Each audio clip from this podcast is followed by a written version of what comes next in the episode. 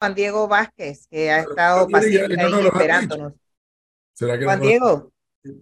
Hola, ¿cómo están? Buenos días. Bienvenido. Diputado Juan Diego Vázquez, bienvenido, como siempre. ¿Cómo va todo? Bien. Bien, él tratando de, de disminuir a la coalición Vamos porque no tiene candidato presidencial, no entiendo. Pero si no lo tiene, o si lo tiene. No lo tenemos, no lo tenemos. Ahí está. Si, si, lo tuviera, yo me hubiera enterado. Pero es que ¿quién ha dicho que lo tienen? Pero por eso, por eso usted, vamos a obviar información de la coalición. Pero Flor, si nos están enviando los candidatos presidenciales, no nos están enviando más nadie, nada más que los candidatos presidenciales. Ahora usted quiere forzar un escenario que no existe. Oiga, Juan Diego, ¿cuál es la lectura que usted tiene como miembro de la Comisión de Presupuesto? Yo no sé si es percepción mía, aunque yo, no, no, es que, no es que sea algo extraordinario, porque es un trámite ordinario el que están dando, pero percibo que hay como un desfile en la Comisión de Presupuesto de traslado de partidas.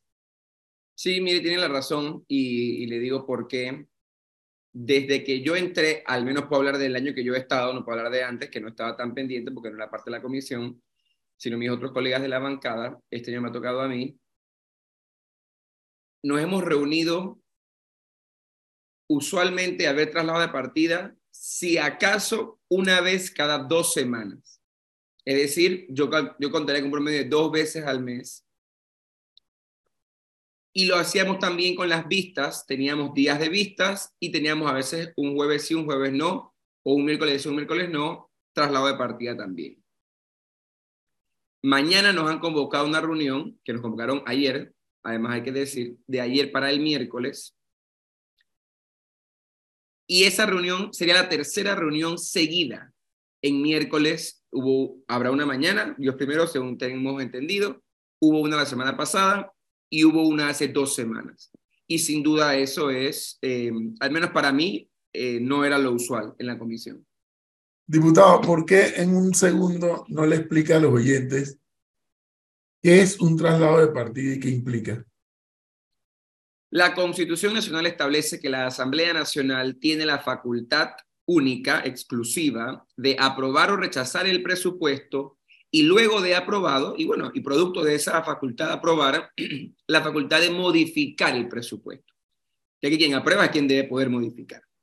¿Y qué es una modificación del presupuesto? Cuando recordemos que si bien la Asamblea no entra al detalle de aprobar partida por partida en un presupuesto, el proyecto de presupuesto sí lo incluye así. Es decir, de los 1.200 millones que hay para Meduca, sabemos que hay tantos millones para salarios fijos de maestros, tantos millones para la escuela tal, la escuela tal, la escuela tal, tantos millones para viáticos, tantos millones y así nos vamos.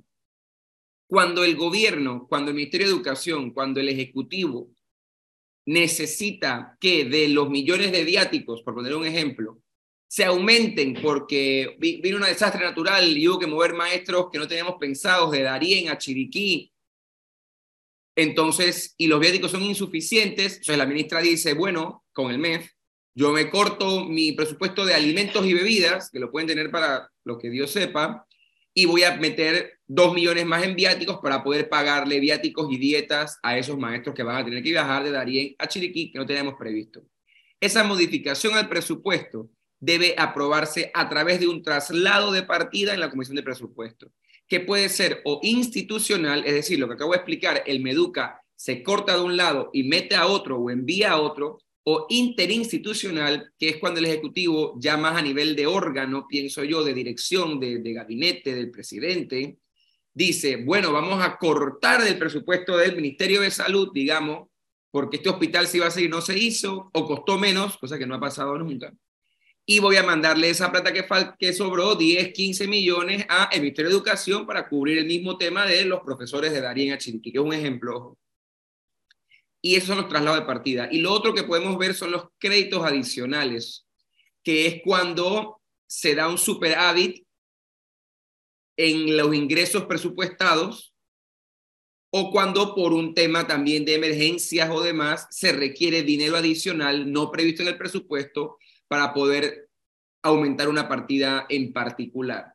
Y también aprobamos créditos adicionales, que es lo que acabo de explicar. Es decir, o mover la plata de un lado para otro o reconocerle al gobierno que ha recaudado de alguna forma u otra más dinero y que lo puede utilizar en fines que no estaban previstos en algunos casos, en otros sí, ¿no? Aumentar partidas existentes. Eso es lo que se ve usualmente en la Comisión de Presupuesto en el día a día de, las, de los traslados, aparte de la otra función de la aprobación propia del presupuesto. Que los traslados casi siempre son aprobados. Yo nunca he visto que hayan rechazado un traslado. Hay polémica por algunos, pero, pero siempre pasa. Bueno, pasa muy poco, pasa muy poco. Debo decirte, yo voto en contra de muchos. Yo soy un voto de 15, usualmente voto solo, o sea que si voto en contra, se va a aprobar igual.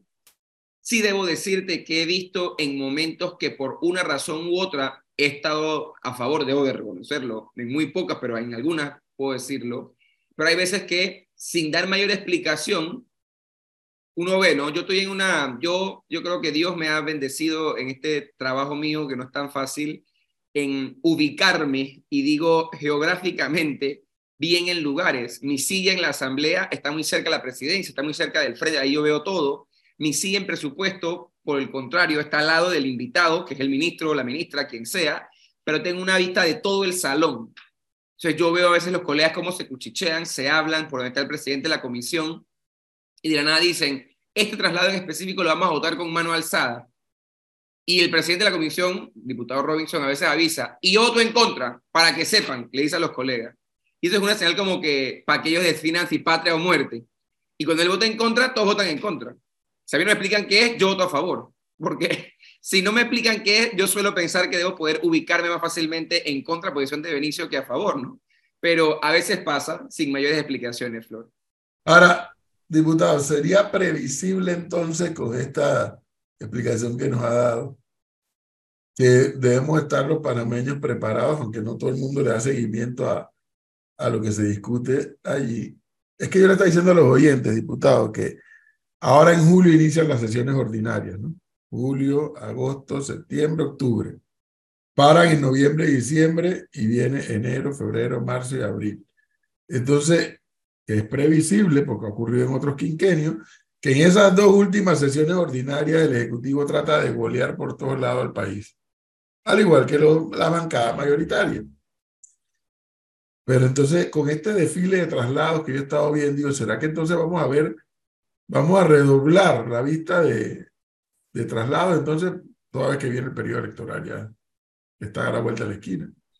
Mire, lo que yo le puedo decir y es lo que ustedes tenían hoy en el anuncio de mi entrevista, es que si bien lo que usted ha dicho es algo que se ha pensado y que de una forma u otra se ha podido ver con claridad en otros, en otros periodos de gobierno, con lo que ha salido demostrado, sin, sin duda razonable, de los movimientos a la autoridad de descentralización para que ésta a su vez traslade fondos millonarios en varios casos a juntas comunales y municipios que sin duda se ha visto que son afines al gobierno, no necesariamente del partido en gobierno, ojo, afines al gobierno, yo ya, y, te lo, se los digo aquí, en, en, iba a decir confianza, pero estamos en una entrevista pública, pero, y lo he dicho creo que hace poco también, yo estoy ahora mucho más escéptico a esos traslados de partida cuando no, como le digo, cuando no encuentro el sustento real de hacer esas inversiones importantes. Pero sí, yo le puedo decir dos cosas que sí parecen ser ciertas. Uno, el gobierno está apurado en ver qué puede inaugurar o en qué puede dejar, también está en qué puede pagar, porque hay muchas obras que están apurados haciendo, algunas son buenas, ojo, no digo que no, pero están apurados haciendo, pero no van a poder inaugurar por el tema de los tiempos, pero están metiéndole dinero, metiéndole dinero, metiéndole dinero. Y dos, sí pareciera haber traslados y uno ve los manejos, uno ve, y es algo que yo aquí dirán, este tipo está hablando de un bochinche, pero cuando uno lo ve ahí es cuando uno lo puede expresar, uno ve determinado interés de determinados diputados en determinados traslados, y uno lamentablemente por lo que ha visto no le queda más que ser malicioso, ¿no? O pensar mal. Eso es así, eso no falla. Cuando tú ves un diputado de un traslado, eso es lo que he podido ver, ¿no? Recientemente, sin duda alguna. Ahora, Dicho todo esto, lo penoso de lo que yo estoy viendo por lo menos, es de que esta especie de piñata con los fondos de la descentralización, qué desgracia de nosotros los panameños que la Asamblea no juegue el papel fiscalizador que le corresponde por constitución jugar en esta especie de piñata que han roto.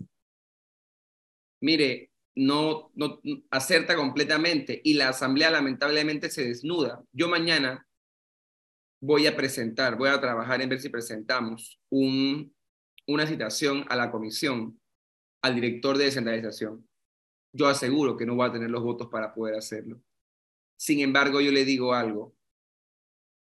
Viendo lo que se ha visto, y si los diputados del gobierno y los que estamos en la comisión, que hay algunos señalados por los casos que han salido a la luz por el tema de descentralización, negaran los hechos, yo sería el primero, si fuese uno de esos mencionados, en llamar al director y decirle, explique aquí por qué usted está trasladando los fondos.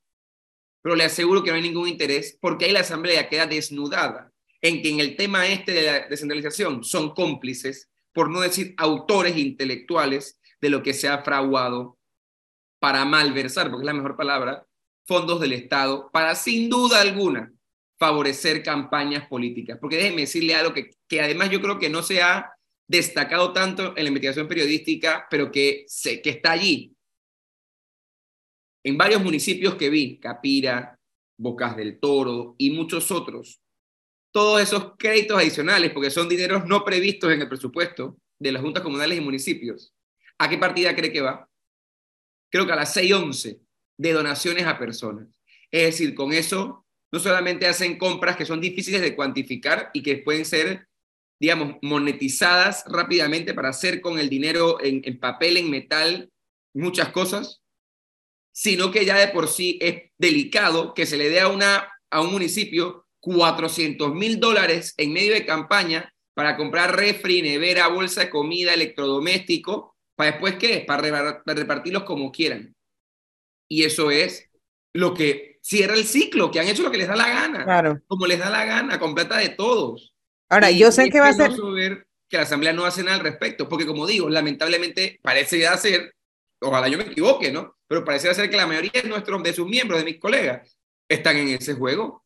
O no, no tan bravos, no tan contentos. Así es, yo creo que lo que yo voy a decir obviamente no va a ser posible porque ellos no se van a meter un tiro en el pie, pero hay la posibilidad de que el Pleno llame, cite al director de descentralización de hecho, hace unos días había una, había una denuncia pública eh, a través de redes sociales de un representante, creo que de San Martín en, en Veraguas, en Santiago, donde el señor decía que el hermano es el candidato y a él es el que le están pasando todos los recursos a través de la Junta Comunal para que el señor pueda hacer su campaña política. Entonces, e, es una vergüenza, como te digo. Uno dice una cosa, sale otra persona y dice otra cosa, vemos la información en los medios periodísticos. Y Flor, profesor, lo más grave de esto, el gobierno cerró el periodo de sesiones presentando una reforma a la ley de transparencia.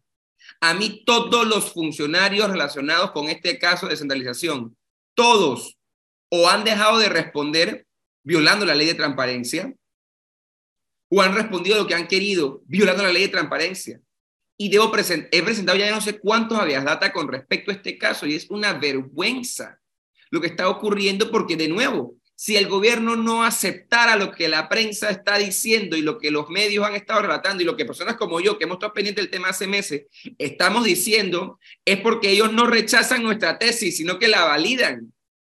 Y es una vergüenza que ese sea el destino de los millones y millones que se aprueban el presupuesto sea para hacer politiquería barata y para de una forma u otra afectar la libertad del sufragio, la integridad del sufragio, que es una forma bonita de hacer un fraude.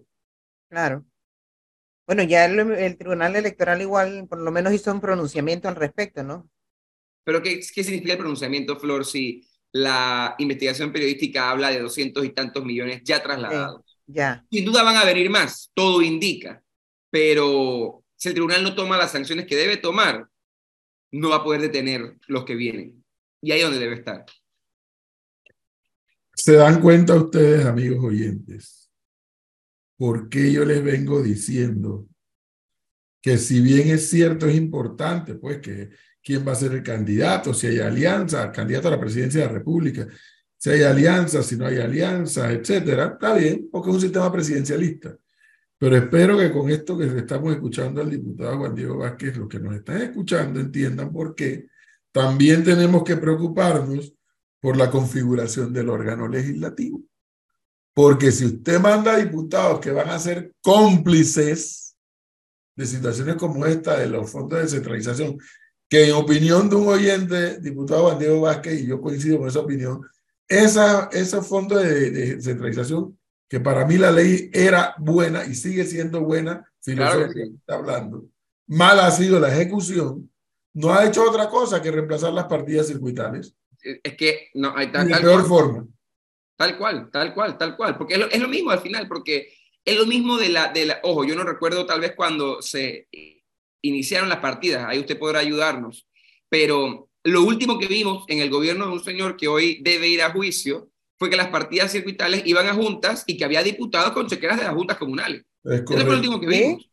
Esto, esta realidad de hoy eh, no está para nada lejos de lo que usted Así es, no ha variado, no ha variado.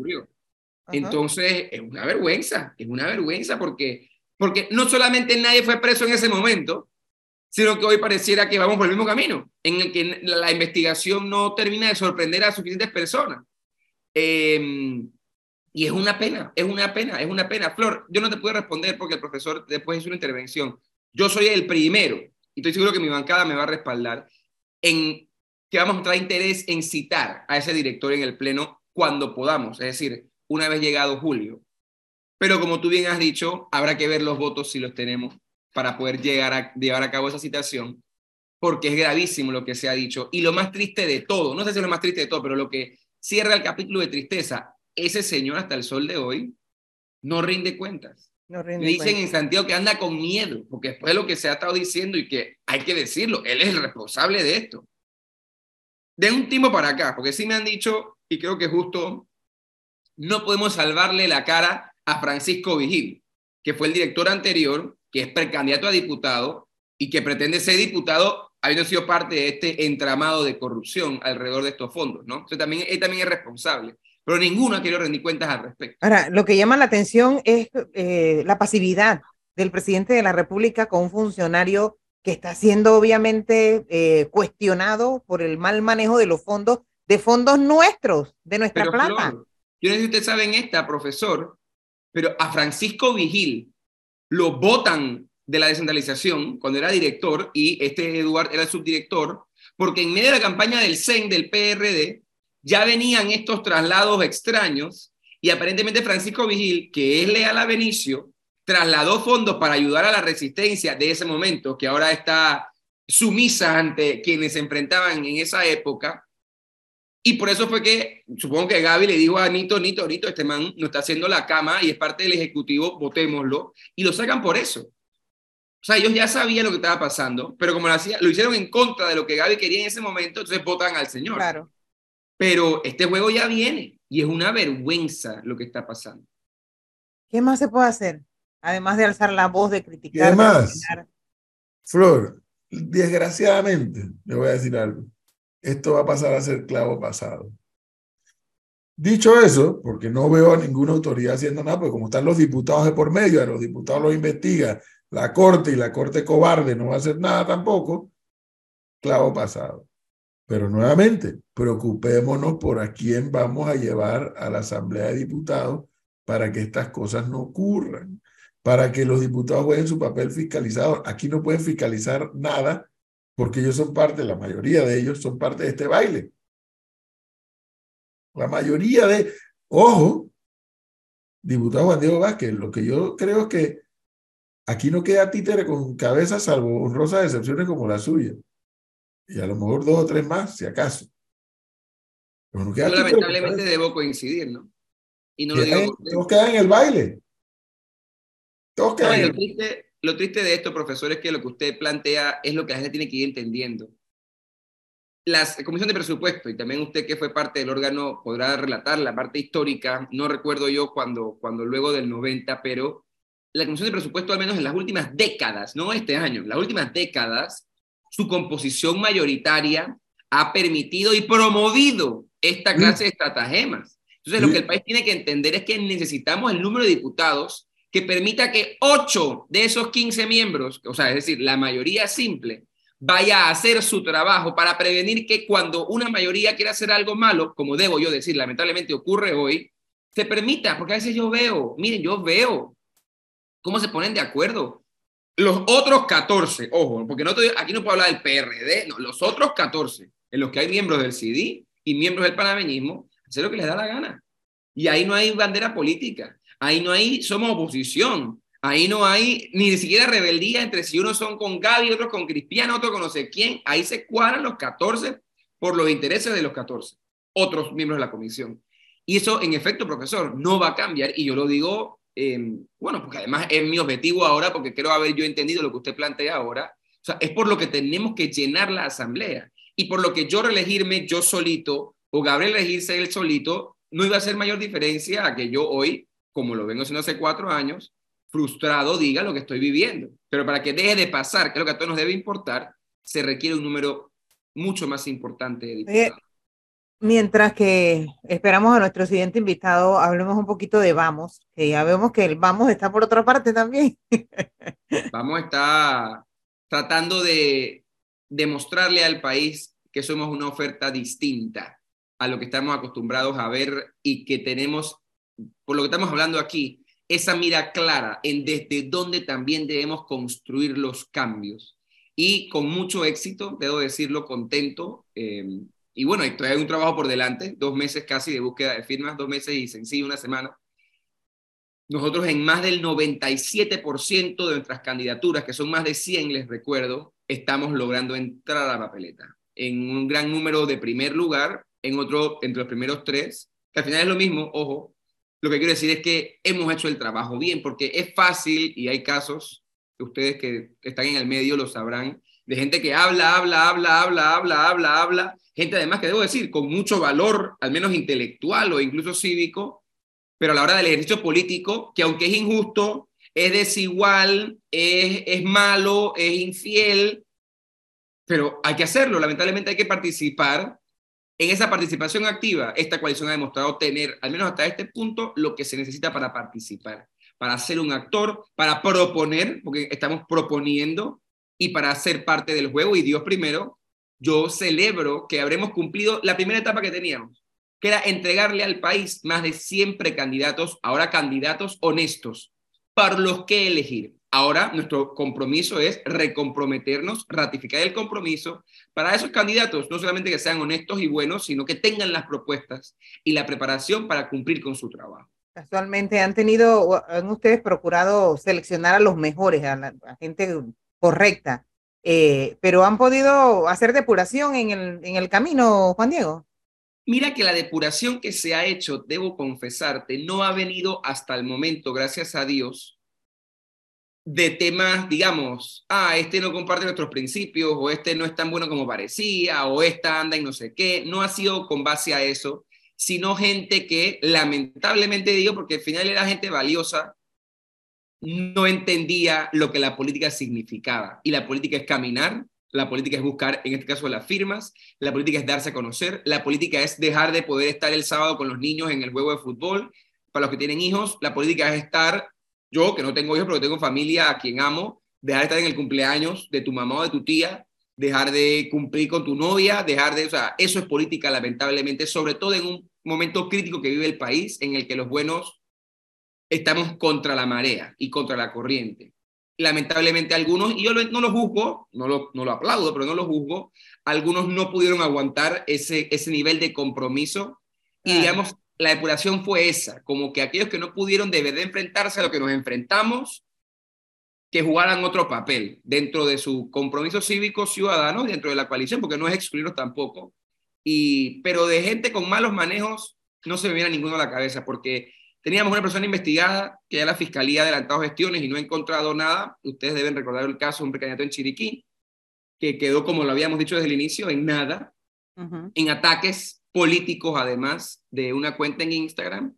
Y el otro, que es mucho más reciente, hay una audiencia el jueves que, que apenas arranca la investigación, pero yo puedo decir yo, no que el profesor, que Flor, yo vi el expediente y debo decir que es una vergüenza.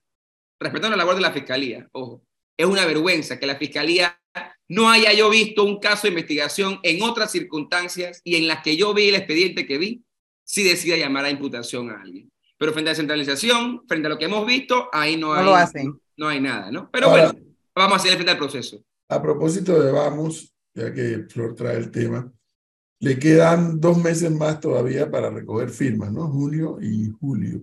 Correcto. Cuando ese periodo termine, y como bien anota Juan Diego, eh, todo indica que varios de los candidatos que ellos han sometido, pues parece que es un número importante, van a lograr estar entre los tres, eh, ya sea para diputados en diferentes circuitos, ya sea para representantes, no sé si, si lograron poner candidatos alcaldes. tenemos, tenemos más de 10 candidatos alcaldes. Bueno, hasta donde yo puedo saber si varios van a estar entre el 1, 2, 3 hasta ahora y quedan dos meses. Cerremos los ojos un segundo y estamos el 30 de julio, terminó el periodo de firma, ya se sabe quiénes lograron estar entre los tres, quiénes no lo lograron. ¿Qué paso sigue después para vamos como grupo? Después que ya sabe quiénes son sus candidatos. Esa es una excelente pregunta. Lo primero es dedicar el tiempo que no hemos podido dedicar como quisiéramos, ojo, porque sí lo hemos hecho, a terminar de capacitar a estos líderes. Porque lo cierto es, nuestra convocatoria estaba planteada no a personas, bueno, en algún sentido buscaba gente nueva. Y hay mucha gente en, la coalición muy profesional, por ejemplo, tenemos una enfermera en Santiago que durante este proceso se ha dedicado no solamente a buscar firmas y mantiene la primera posición en Santiago para diputada, sino que además estaba terminando la carrera de Derecho. Es decir, ella misma se está preparando en plena convicción sobre el reto que ella está buscando personal y para la vida pública del país. No hemos dejado de prepararnos, pero además lo que falta mucho, porque esto que, que yo estoy viviendo, que ha vivido Gabriel, que hemos vivido en la bancada, supone retos. Y yo lo que no quiero es que puedan cometer algunos errores que hemos podido cometer nosotros por inexperiencia. Entonces, lo primero es dedicarnos ese tiempo teniendo el panorama claro, las cartas sobre la mesa, para prepararlos a hacer bien el trabajo. Lo segundo, establecer la estructura que nos va a permitir, a través de los más de tres mil y tantos voluntarios registrados, que estas personas tengan quien cuide las mesas y tener esa, esa movilización en los circuitos y circunscripciones que tenemos para poder asegurar el triunfo una vez que, con la confianza en Dios y en la gente, nos brinden esa, esa victoria en las urnas, poder protegerla. Que lamentablemente los vientos soplan de manera muy extraña actualmente y no dudo que de aquí a un año van a soplar aún peor. Y además, no niego, la coalición puede entrar ya cuando vaya también avanzando los procesos a lo, a lo de los partidos políticos en cuanto a las postulaciones, alianzas y demás. Para no decir algo que sería mentir o adelantarme a los tiempos, sería ver atentamente lo que ocurre para entender si más allá del rol que nos hemos planteado y con éxito estamos cumpliendo de llevar candidatos a la asamblea, representantes, juntas comunales y alcaldías, hay, otra, hay, otra, hay otro marco de acción en que la coalición puede involucrarse para adelantar sus objetivos y lo más importante, los mejores intereses para el país. Eso es lo que viene en estos meses. O sea que estoy interpretando que culminada esa etapa de firmas, vamos podría tener la disponibilidad, si es que no lo ha hecho ya, en privado tal vez, eh, de establecer canales de comunicación para saber qué más pueden hacer eh, hacia el 5 de mayo de 2024, es decir, alianzas. No, la gente le ha cogido ahora eh, fobia a la palabra alianza, pero es que o vas solo o vas en alianza. Ya, eso es todo. No, y, y, no, y, para, y para poner todo en su debida proporción, esas conversaciones, profesor, no están como algunos, no solamente promueven, sino presionan, están dirigidas, como algunos piensan, a la figura presidencial, que de nuevo, si bien es importante, no es la única. Pero es que yo lo puedo decir aquí, como lo he dicho, hay muchos partidos, no solamente uno, que es lo que se gente buena. Hay muchos partidos, sí, claro, hay gente buena, pero no me refería a eso. Hay muchos partidos interesados en muchos precandidatos nuestros. No solamente uno, repito, hay muchos partidos que quieren postular a diferentes figuras líderes de nuestro movimiento a apoyarlos en sus cargos, ya sea diputado, alcalde o representante. Y, al revés. y eso toma conversar, ¿no? Y en eso estamos. Y al, revés, Juan Diego. Bueno, la, la, coalición no puede, no puede postular a nadie. Pero no, no postular, pero de repente en sentarse a conversar con algún candidato de un partido político que ustedes vean que es una persona, una persona proba, con trayectoria. Te soy honesto allí. No niego, no, niego, no, niego, no niego a la idea, pero como nosotros hemos cubierto de forma exitosa los circuitos plurinominales, que es nuestra principal, digamos, estrategia, y algunos uninominales, yo no puedo, no puedo decir, oye, Edwin Cabrera es un tipo serio, es un tipo honesto, vamos a apoyarlo, pero estoy apoyando a Flor que está en la coalición. Entonces, ya tener candidatos no inhibe de apoyar a otros que pueden ser buenos. Y yo lo he dicho aquí, yo conozco independientes, porque hasta ahora es lo que hay en el ruedo oficialmente, muy buenos, con los que competimos en varios circuitos. Em, creo que los míos, los, que apoyamos son mejores, pero hay otros buenos candidatos. No pero siguiendo la línea de, de, pensamiento, más que por el lado de Flor, de si hay alguien que pudiera, a lo mejor lo hay o a lo mejor no lo hay. Y varios partidos políticos han dejado posiciones en circuitos plurinominales, espacios abiertos. Pregunto, porque ahí no, no conozco, con tantas reformas que hicieron al código. Un partido X le puede ofrecer a Vamos uno o dos puestos en su papeleta. si es en circuitos plurinominales, no se puede. No puede, ok. Que para mí es una disparidad de la norma, pero no se puede. Porque en el caso de un circuito plurinominal, vamos a estar presentando una papeleta completa. Ni siquiera por eso, porque le recuerdo que esta fórmula, yo llamo macabra, y, no porque, y eso es otra cosa, que la gente ha, todo el tema del residuo, o sea, el sistema electoral es imperfecto porque se ha querido que sea, pero puede ser mucho mejor. Es pero han dejado huecos para precisamente beneficiar a personas que no cuentan con el beneplácito popular. El tema es que el tema este de la R y de la alianza a nivel circuital, pues de, diputados, permite que haya una lista de cinco, por ejemplo, en, la, en el PRD, una lista de cinco en el Molirena, pero que se compartan una o dos figuras. Eso la ley lo permite para los partidos. Nosotros sí, como usted bien lo dice, en todos los circuitos plurinominales tenemos listas, menos en el 1-1 de Bocas del Toro. Tenemos listas, tal vez no de todos los miembros, como en Colón, que de cuatro tenemos tres, pero tenemos listas. En esa lista nosotros podríamos decir, bueno, estas dos figuras compiten con este partido en alianza. No se puede tenemos una desventaja frente a los partidos políticos. Sí, eh, está, agradezco esa, esa explicación, Juan Diego, porque en un año, en un periodo electoral, no me acuerdo en cuál año, todos los partidos, y eso fue un poco perverso, pero, pero políticamente válido, todos los partidos se pusieron de acuerdo para postular a un solo candidato en contra de Pedro Miguel González. Y en efecto, Pedro Miguel González perdió. Entiendo que ahora eso no se puede hacer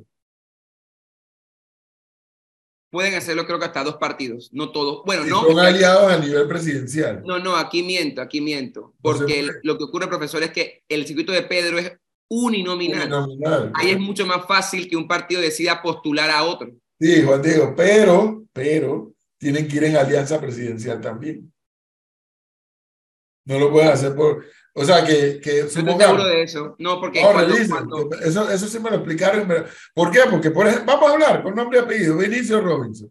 La única forma de destronar a Vinicio Robinson es que todos hicieran alianza y postular a ese, ese circuito, creo que es... Uno, uno, uno, uno. Es, un, es binominal, me parece, ¿no? Por eso, por, eso que ahí se rompe lo que usted está explicando. Si fuera el caso de Pedro, que es el 9-4 o el 9-3 allá en Veragua, ahí nada más sale un diputado, que hoy es Eugenio Bernal, ahí sí podrían los, por ejemplo, ¿quién tendría problema? Que en el caso de Pedro no afectó porque Pedro es PRD, el PRD, porque el PRD tiene normas de quién puede postular, pero por ejemplo, PP no tiene esas normas, Moca tampoco, eh, creo que el CD tampoco, habría que ver panameñismo, habría que ver alianza, habría que ver país, pero si mañana dice todo el mundo, Edwin es el candidato, Moca te puede postular sin problema a ti, PP igual, pues independiente y postularte igual se podría. Revise, porque yo creo que si el panameñismo lleva un candidato presidencial y el Partido Popular lleva otro, no pueden postular al mismo diputado. Es que ya pasó, porque en la elección pasada, mire, hubo... Y, es que me sonó lógico con toda la, la truculencia que hicieron esas reformas. Sí, va, le repito, en el circuito plurinominal sí es como usted indica, por todo el tema de la R, que si hay varias R de una sola persona, sí, distorsiona el cálculo. Pero en los uninominales donde se suma, no ocurre así. Y le pongo el ejemplo. Em, hubo un representante de corregimiento en Mateo Iturral en la elección pasada que era independiente, era PP, era, no sé si era FAT o Alianza, o sea, está con partidos no aliados, porque a ese nivel no se entiende como una alianza, sino como el partido ejerciendo su facultad de postular a quien a bien tenga. ¿Sabe por qué traje el tema? Ah, el otro caso, usted, no, ustedes no son de Vive, y me disculpa la pregunta intrusiva, pero acuérdense, la elección pasada, el represte de San Francisco que era un señor que era panameñista y estaba también como en cuatro o cinco papeletas. entre partidos que no estaban aliados. Pero bueno, voy a revisar porque me dijeron que ahora eso no puede ocurrir. Dice que ahora con la reforma que hicieron no se puede. Porque no en plurinominal, en plurinominal no se puede. No, incluso el ejemplo del representante de corregimiento. Pero le hice la pregunta, ¿sabe por qué? Porque en medio de todo usted mencionó un tema que a mí me hizo ¡ping! La alcaldía de Colón. No la de Panamá, la de Colón. Y no digo que la de Panamá no sea importante, por amor a Dios. Por supuesto que lo es. Pero en Colón están pasando tantas cosas, sí. tantas cosas espeluznantes. Yo estuve el sábado con Diogenes Galván. Que yo no entendería cómo no se ponen de acuerdo en la alcaldía de Colón para llevar una, una candidata. Bueno, como Dios, en mi opinión, a Diogenes Galván le robaron las elecciones en la vuelta pasada. En mi opinión. No, él lo dice, ¿no? En mi opinión, se la robaron. Pero, ¿cómo tú fortaleces a Diogenes Galván? Que todos los otros partidos lo postulen también. Lo que no sé es si se puede.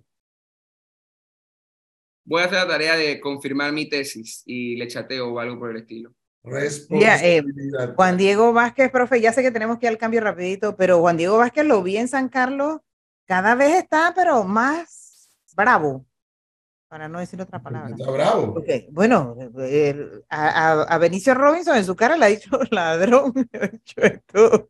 ¿Cómo, ¿Cómo será esa relación adentro en la asamblea con su colega? Normal, Flor. Mire, la verdad, él es, sin miedo a equivocarme, de los que veo, pues, porque hay muchos que no van y no veo, pero de los diputados que uno ve, que no, él nunca va al pleno, va a la comisión de presupuesto, no siempre, pero va, que veo con el que menos relación yo tengo. Yo con Benicio, buenas tardes cuando lo veo, porque no es que lo voy a buscar para saludarlo, pero cuando lo veo o me topo con él, buenas tardes, buenos días, eh, y la verdad es que... Pero Juan Diego, a ver, ya usted va para su último año de diputado, explíquele eso a Flor. No es cierto que en la Asamblea, porque Juan Diego fiscalice y señale lo mal que lo están haciendo, no por eso le tuerce la cara a Vinicio cuando se cruza. Le acaba de decirle buenas tardes, buenas tardes, buenos días, buenos días. Si tienen que hablar, hablan. Pero no es que en la Asamblea de los Diputados, porque uno de oposición y otro de gobierno, eh, anden tirándose puñales. Eh, no, no, no, no, no, no, pero es que aquí, ha pasado diferente, profesor. Lo que el diputado Juan Diego Vázquez le ha dicho, ha tenido la valentía de decirle, eso, esas cosas no las hace cualquiera. Sí, pero lo único que les digo a los oyentes, porque a veces los oyentes creen, Flor, que los diputados se odian a muerte porque unos son de oposición y otros son de gobierno, y no es así, y no es que tampoco se quieren, pero es que es, ahí hay una relación de día a día, es un órgano colegiado, una relación de día a día, que hay otra realidad. De eso hablaremos un día con Juan Diego Vázquez cuando deje de ser diputado. Tú no logras pasar tus proyectos de leyes si no tienes una buena relación con el resto de tus colegas, por más oposición y por más gobierno que seas. Porque tienes que producir consenso para, para que se apruebe una ley. Sí, Entonces, yo voy a hacer mi papel como opositor o yo voy a hacer mi papel como progubernamental, pero eso no significa que tú y yo no podamos hablar. No significa que no nos podemos poner de acuerdo. Hombre, en el buen sentido de la palabra, lo que es ponerse de acuerdo para avanzar en un determinado proyecto de ley. Pero la gente cree, parte de la educación cívica que no se tiene, que los diputados, oposición y gobierno se andan matando en público. No, no, yo sé que eso no es así. Yo particularmente sé que no es así, profesor. No, y además pero... digo algo. Eh, eh, lo, que el profesor dice tiene mucho, mucha razón, pero yo nada más le agrego ahí para también dejar esa parte clara en cuanto a cómo yo lo he hecho. En efecto, uno tiene que hablar con al menos 35, yo siendo uno, para poder lograr aprobar las leyes que me interesan o modificaciones a las leyes de otros, etcétera.